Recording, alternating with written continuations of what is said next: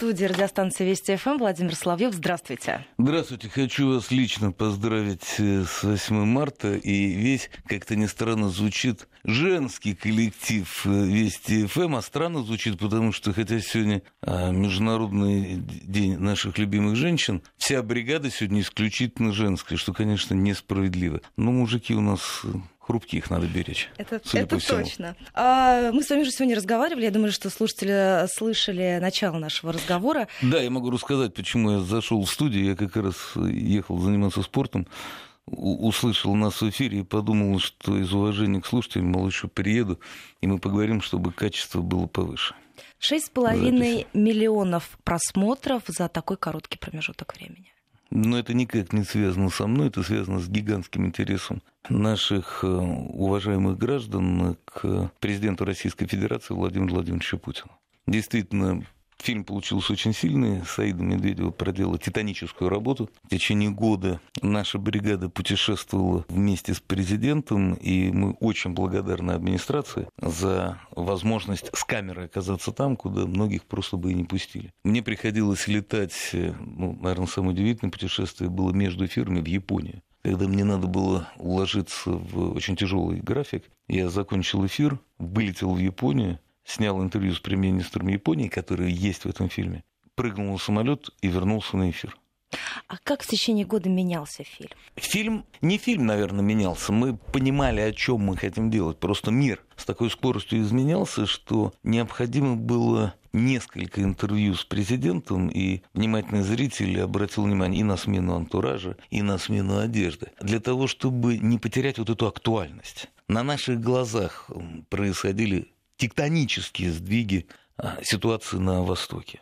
Вопрос, который адресовал Владимиру Владимировичу, а можно ли доверять, и когда Владимир Владимирович, Владимир Владимирович, ну, если меня спросили про девушек, но когда мы говорим о странах, прозвучал в том самом кабинете, где за несколько часов до нас э, находился руководитель Сирии Башар Асад.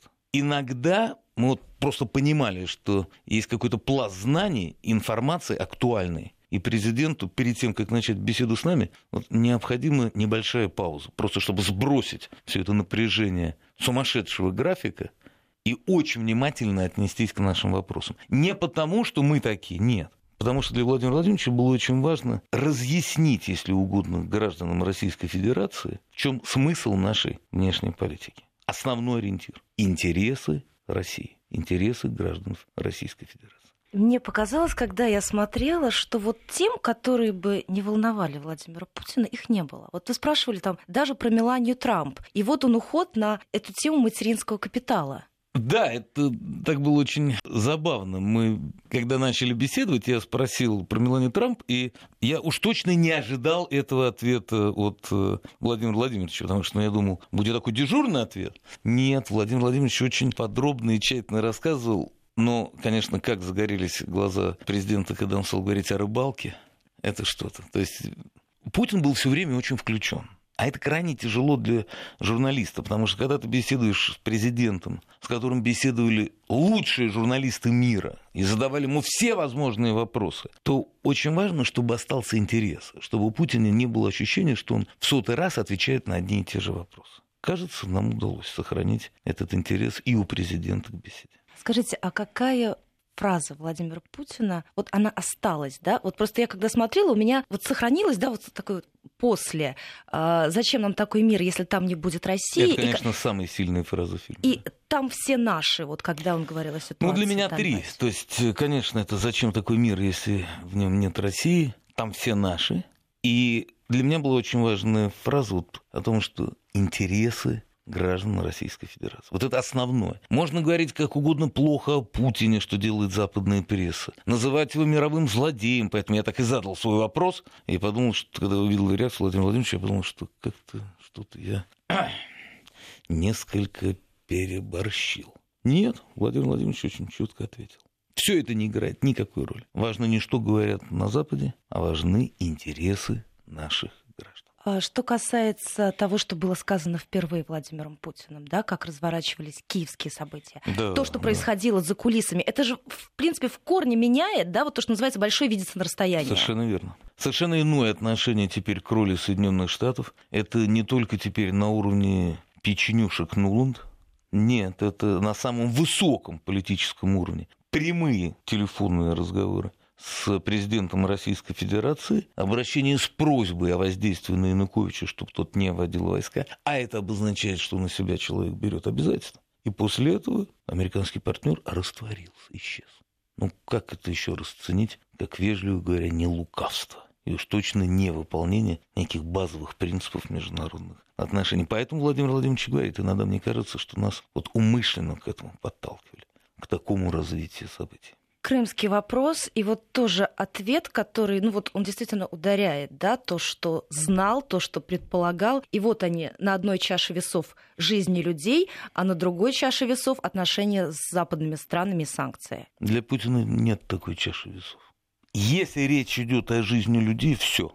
Это самое важное. Но для меня было очень интересно понять, действительно, насколько глубоко Путин просчитывает ходы. Конечно, то, что мы услышали на выступлении Федерального собрания, показывает, что не только просчитывает, но и принимает все необходимые меры, в том числе для развития науки, техники, необходимое финансирование, чтобы у нас появилось такое оружие, что к нам придется прислушаться. Но и когда речь пошла о вопросе Крыма, мы прекрасно понимали, что нас ждут санкции, понимали возможные ходы западных держав, все взвешивали и приняли единственное возможное решение жизнь людей важнее. А что касается вот этого очень вот этой важной темы с ядерным оружием которая стала топовой, там, самой цитируемой, и даже вот этот фрагмент на YouTube, это бешеное количество просмотров. Да, при том, что к YouTube мы относимся очень спокойно. Э, я вообще не знал, размещать на YouTube, не размещать только открыл свой канал, мы особо его и не продвигаем. Мне гораздо интереснее, чтобы, конечно, на площадках вот наших отечественных было продвижение на ВКонтакте и Одноклассниках. Поэтому YouTube у нас по статочному принципу идет.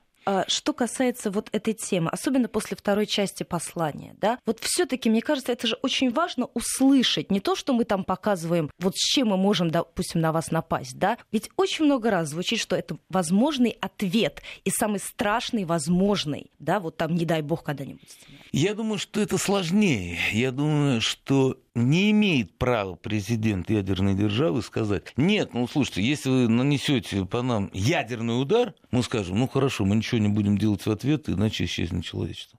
Тогда исчезает само понятие доктрины сдерживания. Тогда зачем ядерное оружие, если у человека, который возглавляет страну, нет решимости применить это ядерное оружие в самый тяжелый, безысходный и страшный момент существования? Тогда можно нападать на нашу страну хоть сейчас. Нет. Путин вначале очень подробно объяснил, что ни в коем случае мы первые никогда ничего не начнем. Мало этого. Он объяснил, в чем доктрина вот этого встречного удара.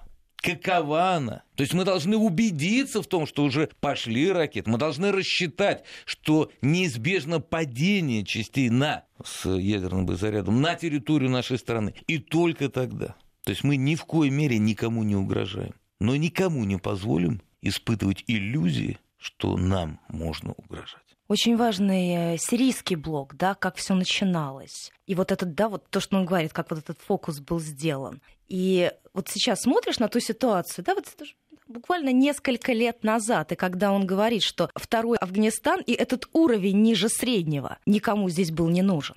Конечно. Опять же, несмотря на любовь как наших э, критиков и либералов кричать, что, ну, слушайте, Путин сильно играет слабыми картами, либо а, Путин блестящий тактик, но у него нет стратегического мышления. Все вранье.